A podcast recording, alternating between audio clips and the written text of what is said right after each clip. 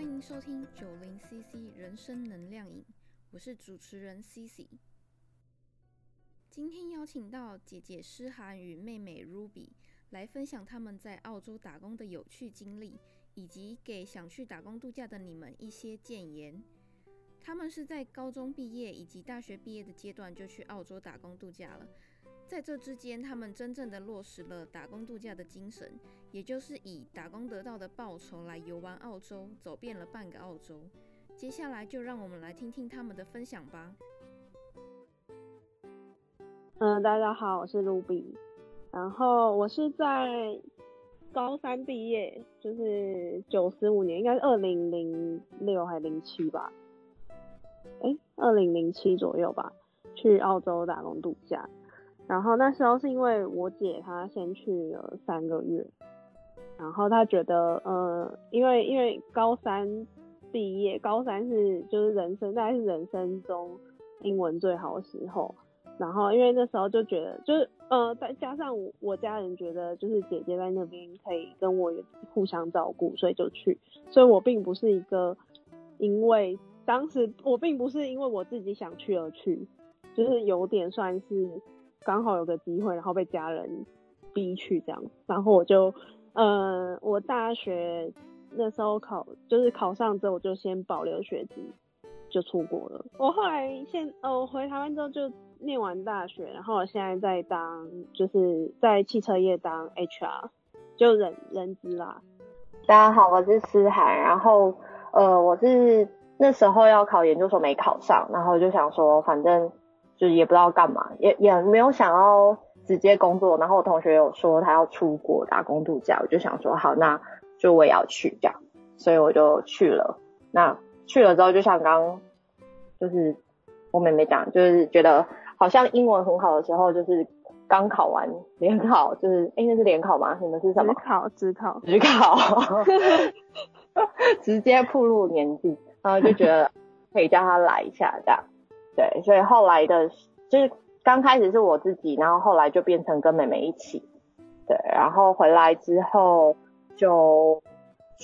现在的工作是老师，国中老师这样。好，嗯，所以是姐姐因为同学的关系，然后去了澳洲，然后妹妹是因为家人觉得姐姐这样去不错，然后就逼妹妹一起去。对，应该是。所以你自己原本不是想要自己去的。很特别，不是因为我才高中毕业，就大家都念，没有想到这个。对，谁想要出国？只想要好好去念大学。真的假的？我那个时候的话，换成是我，我一定高兴死了，想说也可以自己去。可是我家人一定不同意。但后来，嗯，以结果论来说，后来这件事是好的。只是那个当下，你不会觉得，就我高中毕业，我的所有朋友都要念大学了，我知道。对 对对，那个心跟别人不一样，会觉得怪怪的，有一点复杂。对，嗯，我自己是在西澳，然后待了两年有两个月，然后这之间，呃，一开始的工厂是有遇到台湾人啊，很多，然后后面就没有了，就是在市区都是找那种纯白工，就没什么亚洲人。可能西澳，我觉得是白工黑工的差别啊，因为我们也都没有找黑工，所以我们其实很少遇到台湾人。这样也不错，因为可以讲英文、练英文，还有认识外国人。嗯嗯，可是其实我觉得其他亚洲人也是蛮多的，所以你真的要用到很纯的英文，就是就是变得比较像是可以沟通就好，因为他们的英文的文法或者什么，其实也不是说很厉害。对呀，就是简单讲。嗯。那那是因为我们去打工度假遇到的人住的，我们住的地方跟我们遇到的人也都是来打工度假的人吧。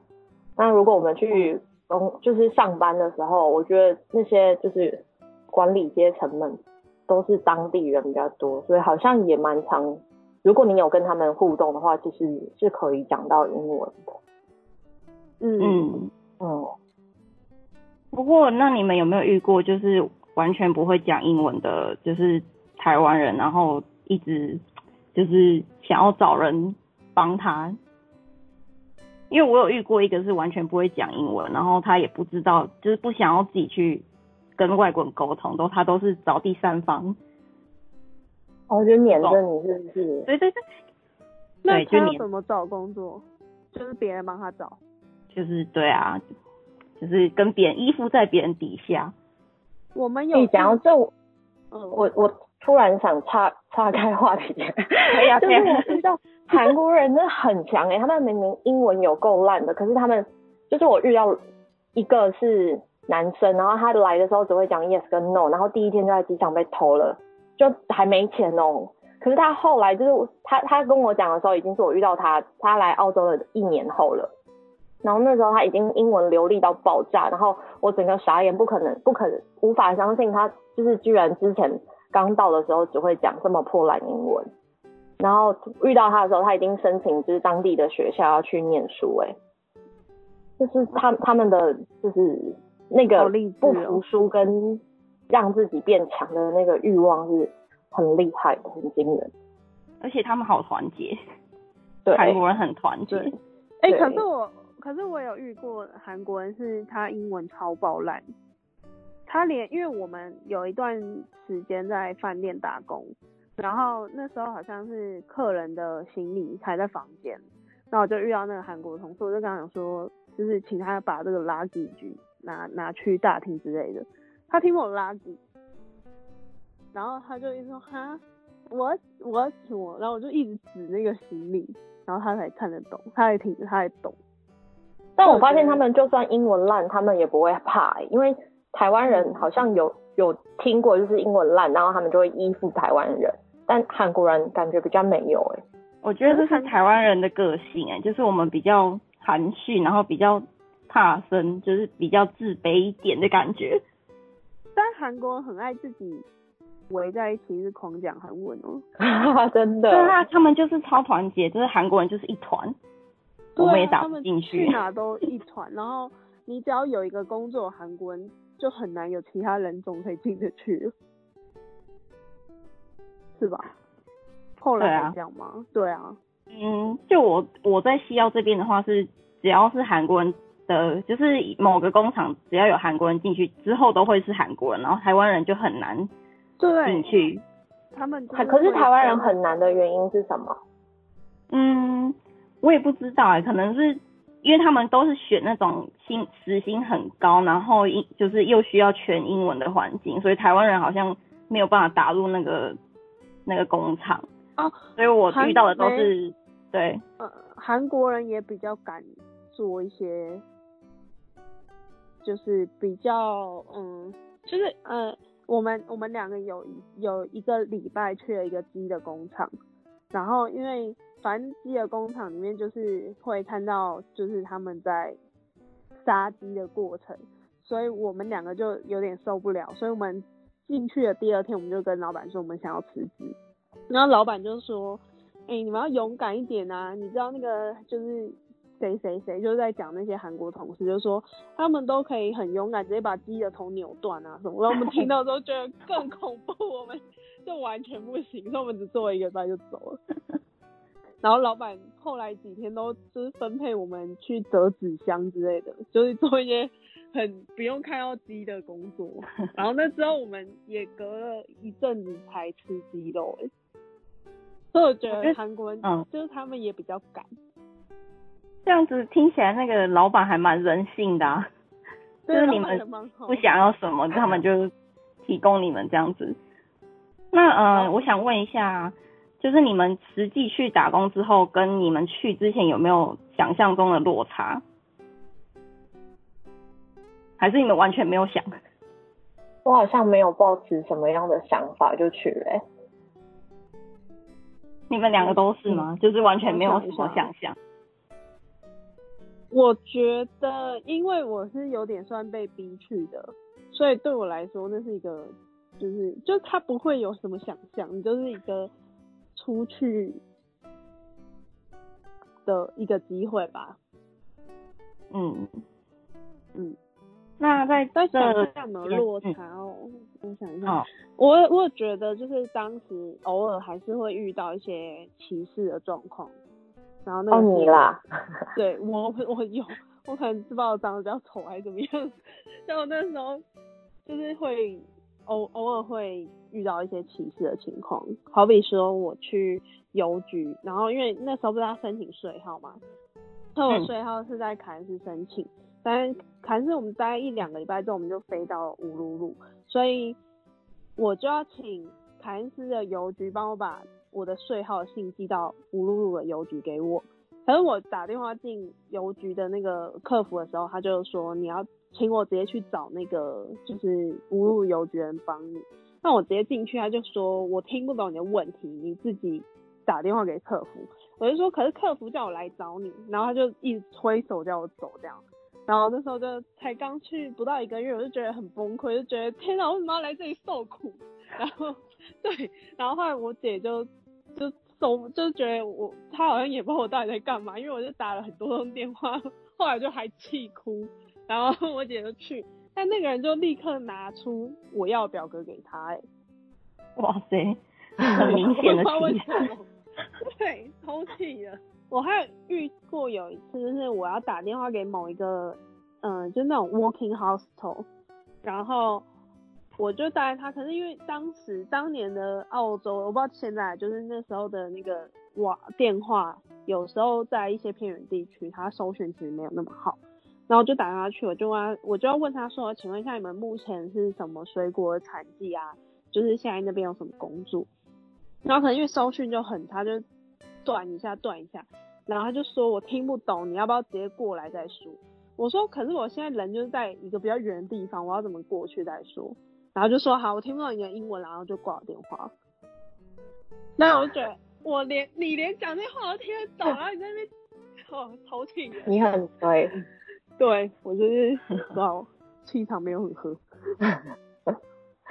嗯，就除了这个之外，应该好像都还好。所以嗯，那除了这两件事之外，其他就业的，就是找工作的状状况还好吗？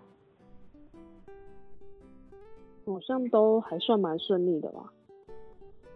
因为人很少嘛，那个时候也没有少到就是你早就一定会有比较。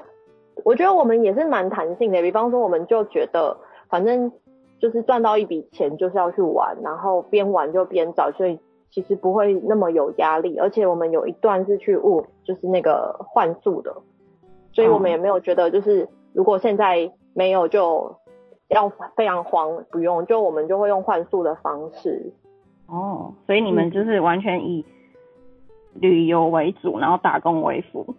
对，就是好像后来会听到比较多人是认真去赚钱，那我们就真的会比较是单纯的，就是觉得用赚到的钱去玩，玩才是比较重点的。我也觉得这是重点，一种体验。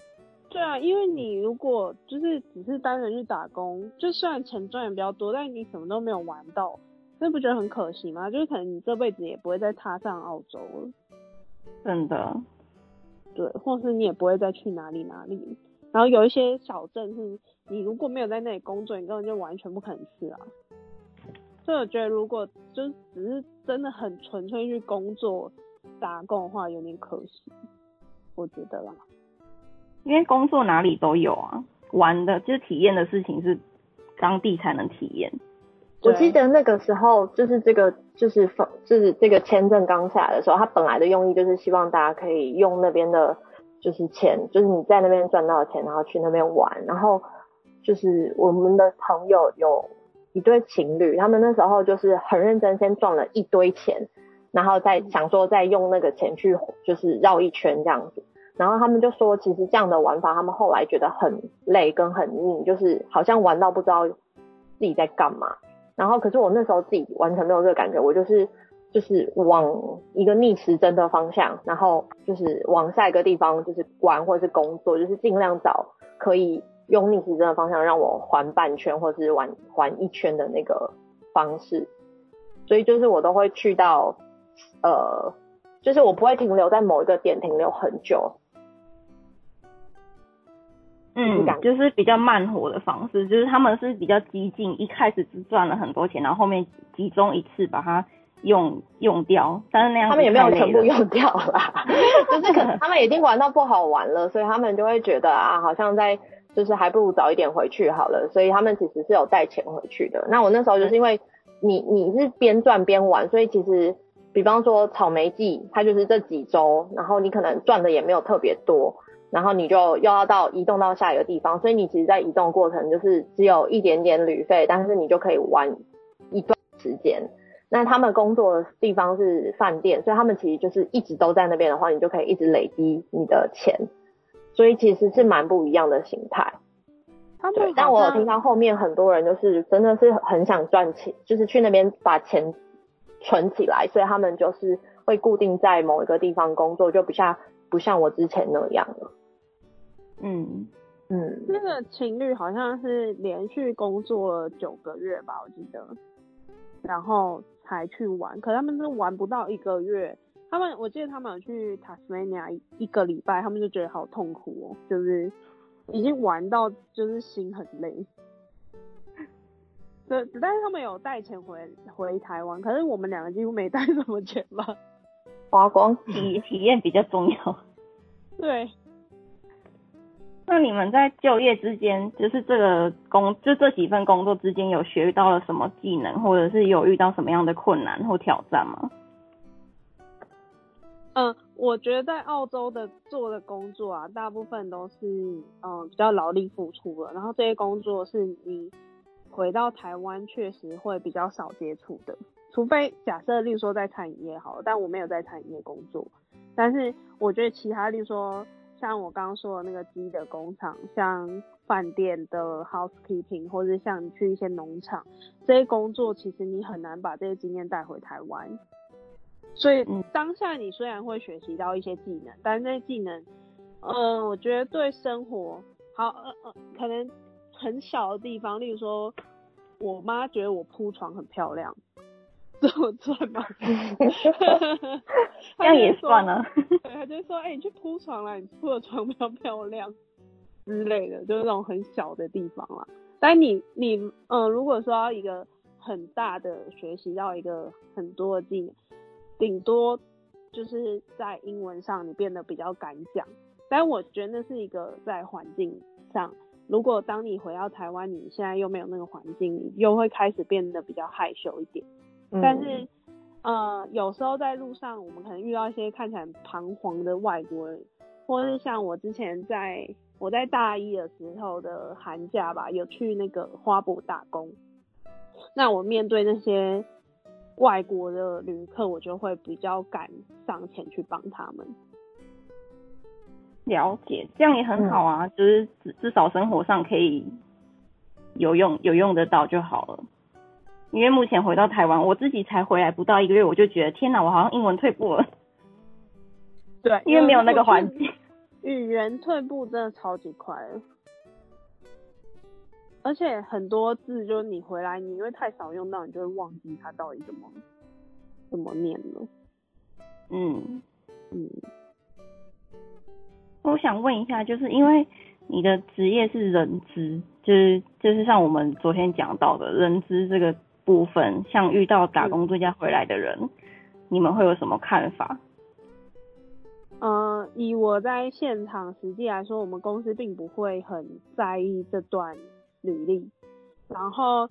呃，我个人是，嗯，因为 HR 他会很注重时时间，好比说你在这家公司是二零一六到二零一七，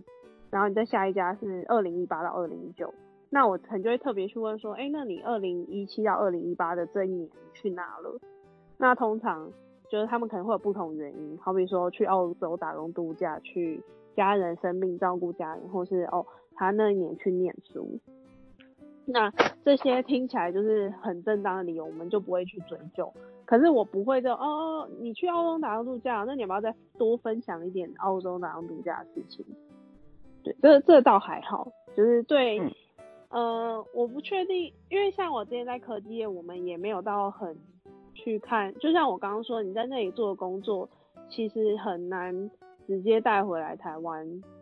当做一些技能上的。顶多说哦，我的英文我口说听说还不错，这样稍微可以就是在那个语言能力那个表格可以达到好一点的的的那个平平等，但是。但是如果你要说哦，这个我在澳洲打工这一年学到很多东西，我我觉得以企业来说，他们不太会去很认定这种经验。我觉得不用不不需要把那个工作经验当成就是你过去的一个工作经验，不要不要把它得失心放那么重，你就把它当成你的生活体验就好。那如果公司愿意认定这一段。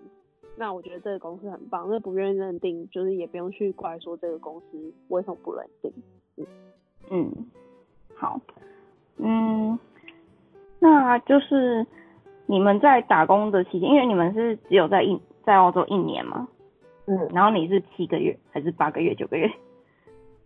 就是一年，然后半年多，接近九个多月吧。嗯，这之间你们有得到什么，就是有形或无形的？就是自己感觉自己长大之类的，就是体有没有在之中体验了什么失败或者是成功，就是得到什么成就感啊之类的。姐姐先好，我还在想 哎，我我你刚刚讲的时候，我跑出来的画面比较是我那时候一个人在澳洲，然后。自己是发烧生病，然后自己觉得自己很可怜，反而不是什么成功，什么什么成长哎，就是觉得在台湾真的有很多人可以在你身边，然后大家会就是然后妈妈或家人就是会等你下班，然后就是煮好饭。你生病的时候，你只要出一张嘴躺在床上就可以，很多人都会来照顾你、关心你。可是，在澳洲就是你就算生病了，然后你还是要。自己也用很破烂的英文去跟医生说你到底怎么了，对，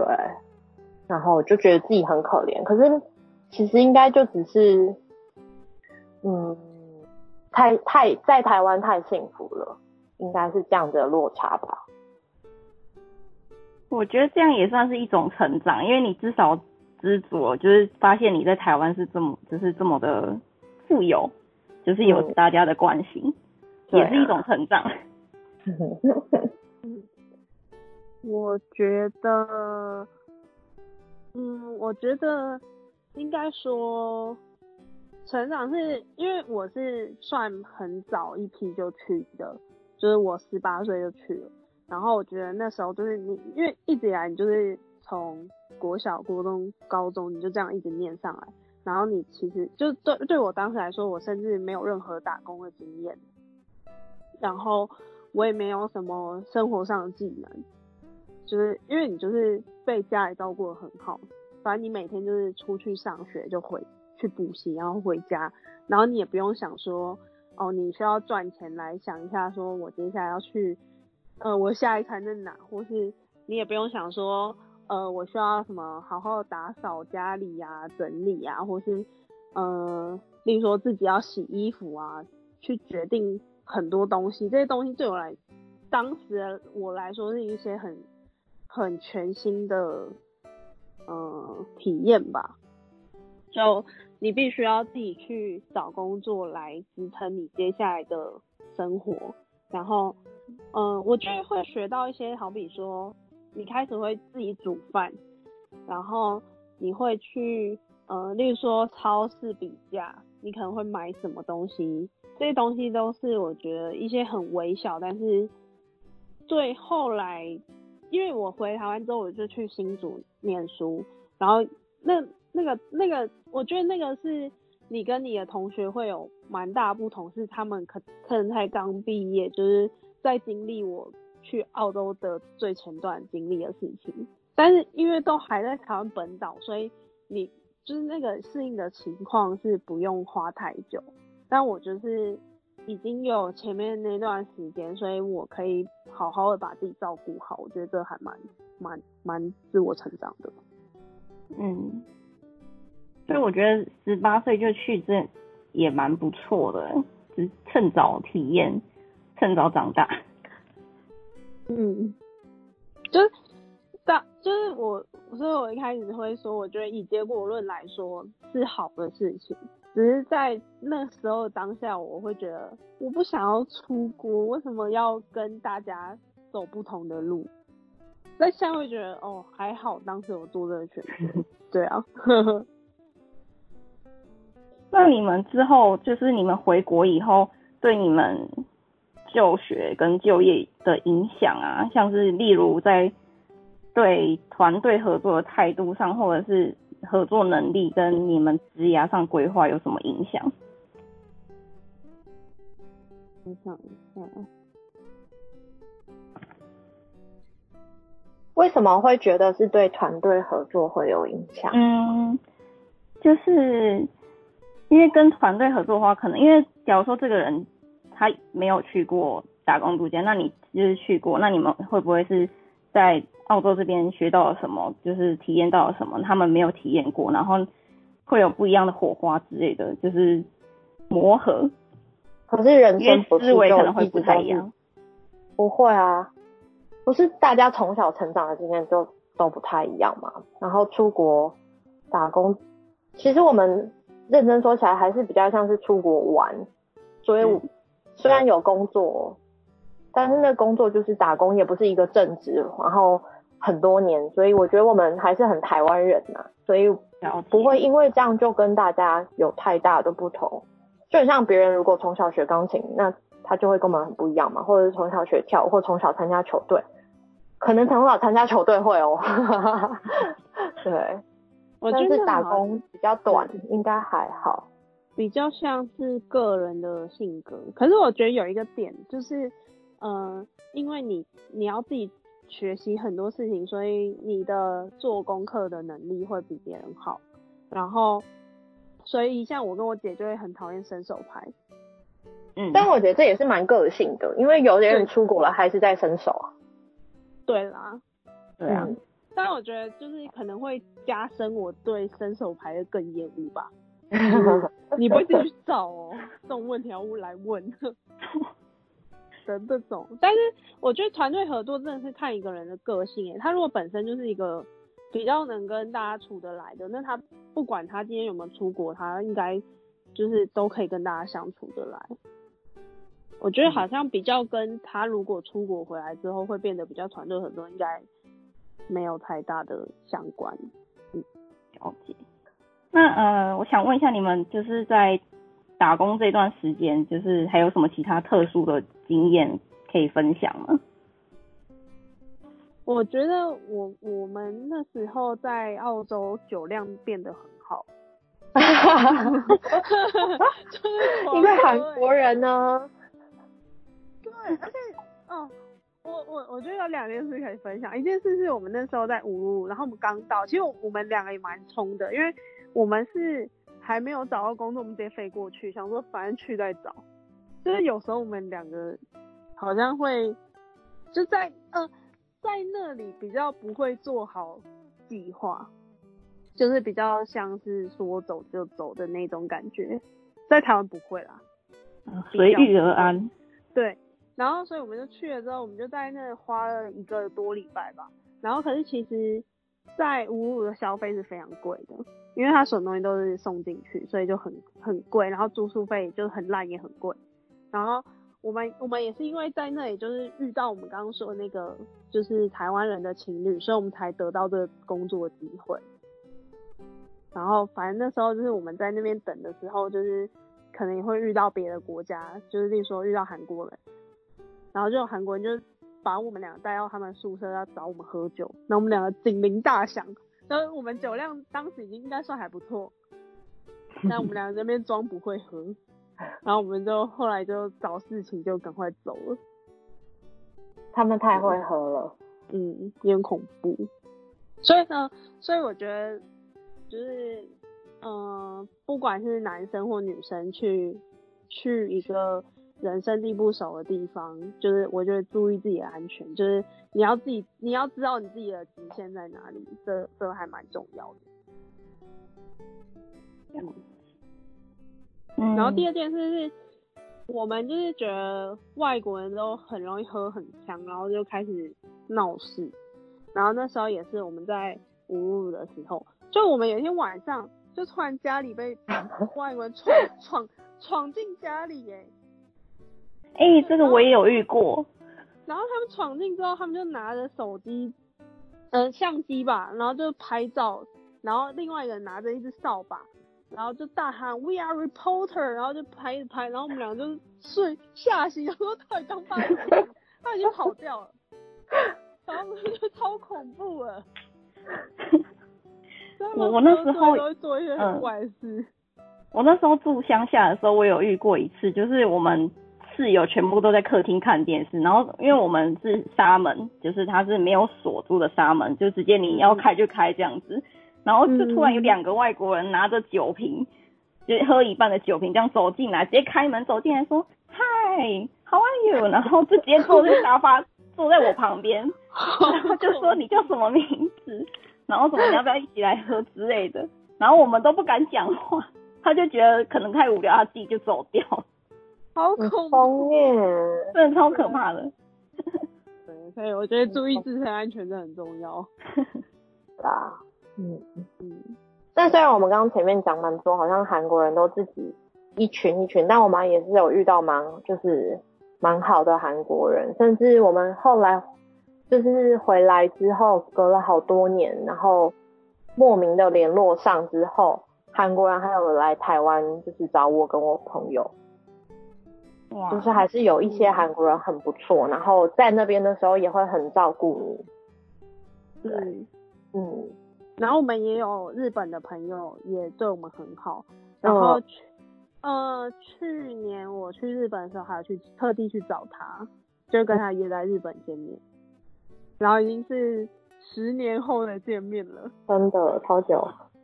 对啊，很其实蛮感人的，就是真的可以遇到还不错的人。对，嗯，我发现在打工的时候遇到的人，就是心里都会有一种，就是跟他们再见以后，可能会有一辈子都见不到的那种感觉。这一辈子离就是离别之后，就可能不会有消息了。嗯，会比较能够珍惜当下吧。对啊。我觉得在澳洲有种，就是你真的是很活在当下的感觉，就是你很难去，嗯，就是预测说你接下来会怎么样。我觉得吧，对，像我们那时候每周都会有办派对或者是出去玩，一定要出去玩，就会觉得说，趁这一年，趁这两年，赶快玩一玩，就以后可能就没机会了。可是，在台湾就不会这样。还是可以啦。我们那时候是每每周都在喝酒，因为就大家都背包客来来去去，所以就是你几乎每周你就要送走一些人，或是迎新这样。嗯，所以我才说酒量就是那时候练起来的。但那时候好像真的比较会感恩呢，就是别人对你一点点好，你就会觉得就是是很很。很厚重的礼物的那种感觉，因为那时候我们好像就是买东西都要比价嘛，可是别人会愿意花钱请你吃冰或喝酒的时候，你就觉得啊，怎么那么好这样？对，就是会比较懂得感激别人，感激一些很小的事情。像我们那时候在五路鲁的时候，有一个主管，他是菲律宾人跟当地澳洲人结婚，然后。他还邀请我们大家去他家开 party，然后我们就想说也太感人了吧，就是为什么要对我们这么好？就是我们虽然只是他打扫的人，可是他对我们这些打工度假人真的很关心，就是真的好像我们在那边有一个妈妈的感觉。我们那时候在阿德雷德啊，然后在是那是阿德吧，在 China Town 认识一个台湾的阿姨，她是移民过去，这是另外一个。嗯，然后呃，这是另一个。然后那一年的除夕夜，除夕的那天啊，他就邀请我们去他家吃饭。对，然后他家就有台湾的炒米粉，因为他在 China Town 卖的东西就什么都很不台湾味。然后那时候就有跟他聊天，他就说，因为就是要卖给外国人，所以就没有办法这么台湾味。然后他就说，那没关系，就是你们可以之后来来我家吃饭。然后后来我们就真的去了。就发现哇，这炒米粉真是吃一口都要哭出来了。哇！就是就是对啊，就是一些很就是也会遇到很多人莫名的对你很好，嗯。嗯，反正就是真的很萍水相逢的感觉，就是你真的是见过面以后，你要再见到面，好像就蛮不容易的。对啊，对啊，所以就真的只能好好的把握当下，我觉得啦。最后差不多到最后啊，就是对听众有什么话要说的嘛？就是例如鼓励他们在人生中啊，一定要有这这种就是打工度假的经历，就是特别的经验啊，就是不一定说要去澳洲打工，就是鼓励的话，我觉得如果以我是 HR 的，就现在是 HR，我会希望就是大家虽然即便很多公司都不会去在乎这段经历，但如果你有想要去，就是真的可以好好的把握这一年，然后因为这个经验是你很难再复制的，就你不可能在台湾复制一模一样的经验。然后我觉得，嗯、当然不要把它想得太美好，就是因为你只要去，你是要牵扯到你在当地是要生活的，他确实会有很多没有这么美好的那面，就是你要好好照顾自己，或是自己去找工作，这些东西都是会有一些烦躁，但是，所以我觉得就是我很鼓励大家去，但是不要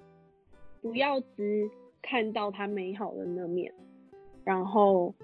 就是不管你是男生女生，拜托你一定要注意安全，就这样。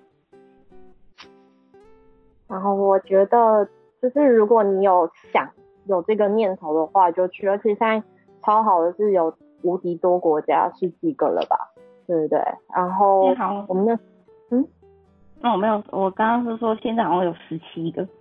十七嘛，那我们那时候我我们真的是超早超早以前，我们那时候只有两个没得挑这样，然后现在有这么多可以选择，然后又是一个很特别的呃生活的方式，就是你的人生要这样在国外有一段长期的生活的时间，其实是蛮难得的。然后虽然好像不见得你会在当下或者是回来的时候知道说哦你有什么成长，可是我我真的觉得那些东西是进到你的血液或 DNA 里面去影响你变成什么样一个人的。当然你可能本来就是一个类似这样的人，你只是长得更更像这种愿意去体验、愿意去看世界，然后愿意去感受世界的不同的那样的人，然后会讲不太出来到底得到些什么，可是你知道你自自己不太一样了的那种感觉。然后反正在那边打工，你用那边的钱去过那边的生活，真的会比较爽，比从台湾带钱过去爽太多了。所以如果可以的话，就让自己就是去试试看，不要害怕。对，反正关关难过关关过。对，就是谢非常谢谢你们两个人，就是愿意来接受这个访谈。不会啦，我们就是也很开心能够跟大家再回味一下，这样。嗯，我们每次在回味这段都还是是开心的。我突然想到一件事情，就是我在打工，我去之前，然后是那个佑胜，那是佑胜吗？哦，我知道，嗯他也他那时候在当冒险王，然后他那时候在当冒险王的时候还没有飞，哎，还是还没当冒险王啊？我忘了，反正就是他那时候就是去澳洲，呃，骑脚踏车从他好像是从阿德雷德骑到乌鲁鲁吧。然后反正那时候我就一直追踪他的网志，然后我就留言给他说，哦，你我我看到你做这件事情实在太酷了，然后我也好想去澳洲。然后他还回回复我的留言，然后我就觉得哇，那我一定要去这样子，就有一种被鼓舞到，就觉得前辈都说很值得去，我一定要去这样。突然想到，在澳洲骑脚踏车真的很神呢、哎、就他好他哦，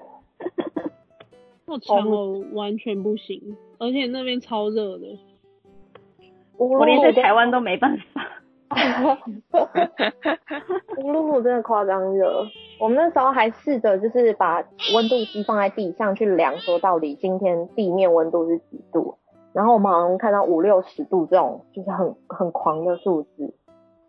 但是最棒的事情是那边真的没有光害，我们直接在乌鲁鲁那颗就是我们住的那边，然后看到银河、欸，用肉眼，好好哦，超而且，而且我觉得它很赞的地方是因为没有光害，所以你随时抬头都可以看到流星，随时真哦的随时。真的是随时。也没有到到每次抬头都有啦，但是你真的很容易看到流星，几乎都有，因为随时都有星在试。对，我们到当地之后，我们参加那个 tour，然后他就说，就是对他们来说，那是一个很神圣的山。然后，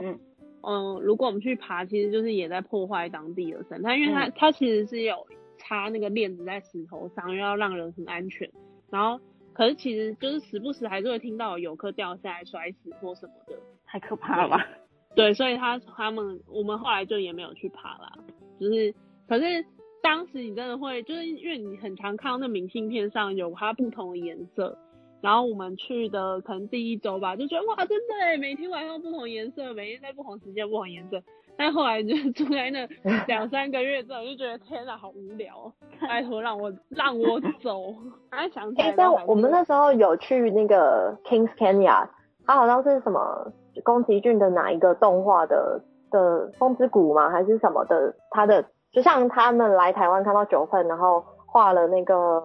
神隐少女，然后风之谷好像就是在 Kings Canyon，我觉得那时候也觉得超级美。等一下，可是九份那真的是误传。对啦，我知道，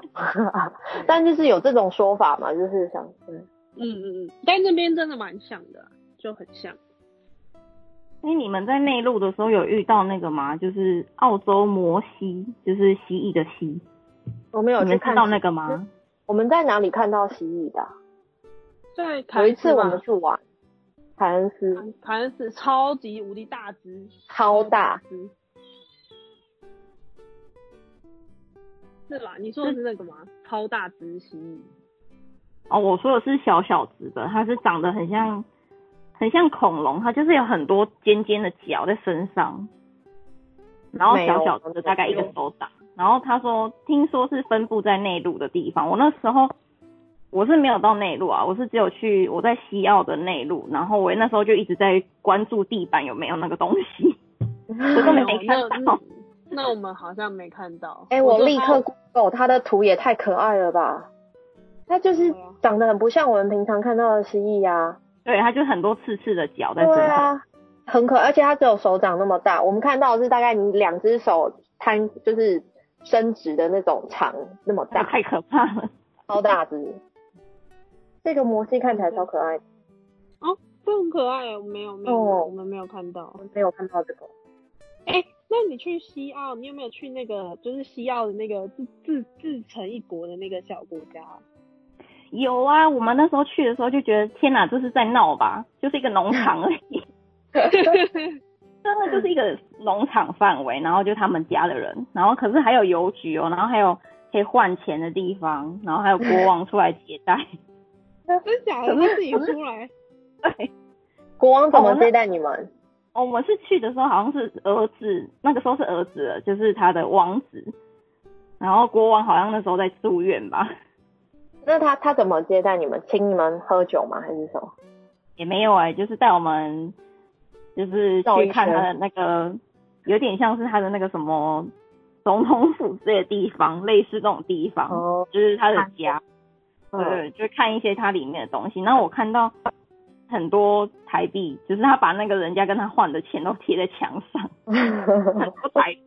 我就感觉很闹，好妙。是叫什么？赫特什么赫特尔公国？对对对对对。哎、欸，我突然想到，我们那时候去澳洲的时候，然后在乌鲁鲁，因为我们等工作等的有点无聊，我们就跑去那个爱丽丝泉，然后参加那个热气球的。的 tour，然后那边超好玩的，也就是它的热气，我我我我觉得好像跟台东那有蛮大的差别，是它热气球的整个升起来跟收拾是我们自己要做的事情，所以就是不是你只是人去热气球，然后飘下来之后人再下来就没你的事，是从头到尾就是大家都要一起把那个热气球摊开，然后等他们就是把它灌热气。然后变成正了之后，我们再上去，然后飘一圈下来之后，我们全部的人又要再费很大力气把它压平。我觉得那那一段反而是最好玩，而不是在上面的时候。这样子比较有参与感的感觉，而不是你。对啊，对，这样还蛮好的。对，就是你你突然会觉得哇，你好像也可以做就是跟热气球有关的工作，然后下来之后是嗯，但是我觉得很吵，我只觉得在搭乘的时候很吵。而且我们因为路，所以没有什么景可以看。哦，没有景可以看哦，因为都是都黄土很土。对，然后他们就跟我们说，其实去凯恩斯还是哪里看这个才更美。对，凯恩斯也有热气球活动。对，但我们那时候没有得挑，而且我们那时候光是要去从乌鲁要去 Ice Spring，我们都搭超久的车，就想说在台湾真的很方便呢。我们有去凯恩斯去大堡礁深潜，带潜水那个氧气对对对，瓶下，水费带水费下去，哦。然后我们两个就是我们已经故意选一台很大台的船，哦，这边要跟麻烦你跟各位观众说，就是请一定要带台湾好一点的晕晕车或晕船药，因为当地给的都没什么用。没有用。对。我们好像吃两颗，对，然后我们、我们就是刚开始在那边船上很开心拍照啊，然后下就是你只要看到有一个人吐，你就会瞬间呕吐。天哪！然后我们两个就就是先看到隔壁有人吐了，然后我们两个就开始找垃圾桶呕吐，然后吐了之后我们就躺在那个就是船上的椅子上，我们已经没有任何体力再去那个，而且一头就晕爆。然后后来就是到了我们的我们要下水时间，然后我们教练就在找我们，就发现呃有两个人躺在那里，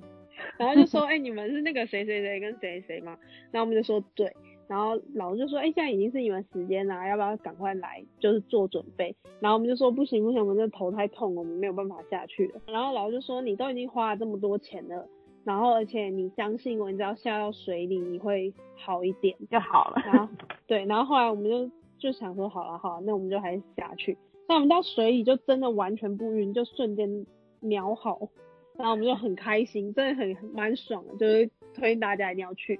但是我们就是一爬上船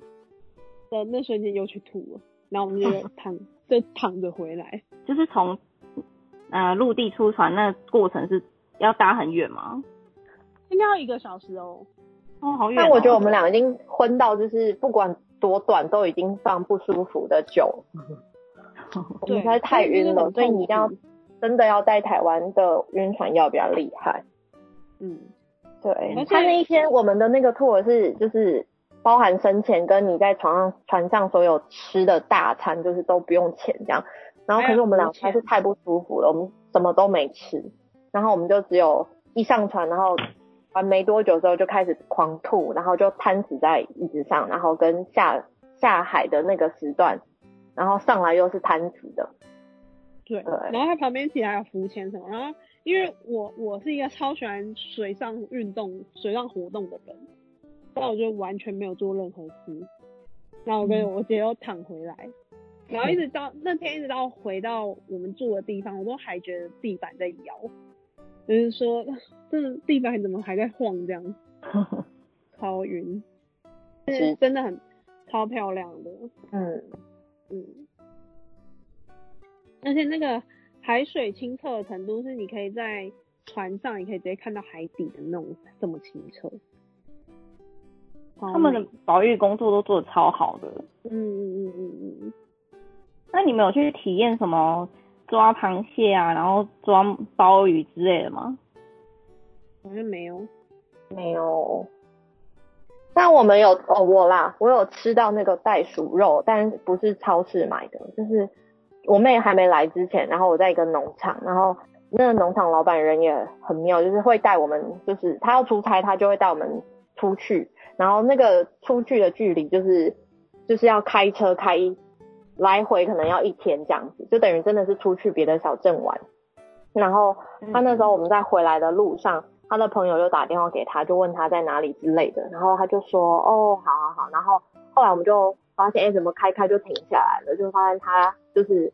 靠着一一就是有一个那个死掉的袋鼠，刚刚才被车子撞的，就是他朋友打电话来跟他讲说，他在这条路上的话，他就可以顺便就是把袋鼠肉卸回家吃。所以他就靠边停，然后就拿出他自己就是我不知道他哪里来准备好的小刀这种，然后他就去把他的那个袋鼠，就是刚他朋友跟他讲，然后我们后来就是在路上 follow 到的那个被撞死的袋鼠的大腿整条腿卸下来，然后他还跟我说，哦，他还把尾巴也卸下来，因为要给他们家狗吃。然后他就卸下来之后，就跟我们说，啊，那你们今天晚上就来我们家 barbecue 这样子。然后我们就想说，哇，就是这么鲜哦。然后后来去他们家的时候，他就是用那种你在电影院、电影上会看到外国人那种 barbecue 的那种台子，然后他就在那边烤肉，然后桌上就一盘一盘的菜这样，然后他就放上来之后。你那时候不会意识到它到底是什么肉，吃了之后就发现，哎，怎么那么好吃？好像牛肉很，就是很鲜很嫩这样。然后他就说，哦，这个就是我们下午蟹的那个肉，就觉得哦，好好吃哦。哎，你是我第一个听到袋鼠袋鼠肉好吃的人哎。对，因为我后来就去试买，我们觉得超难吃。我有吃，我觉得超难吃，就很为什么啊？我想是因为很鲜，不够新鲜吧，跟生鱼片一样。你知道，那就是一个。温体肉的概念吧，嗯，这是温体肉，对。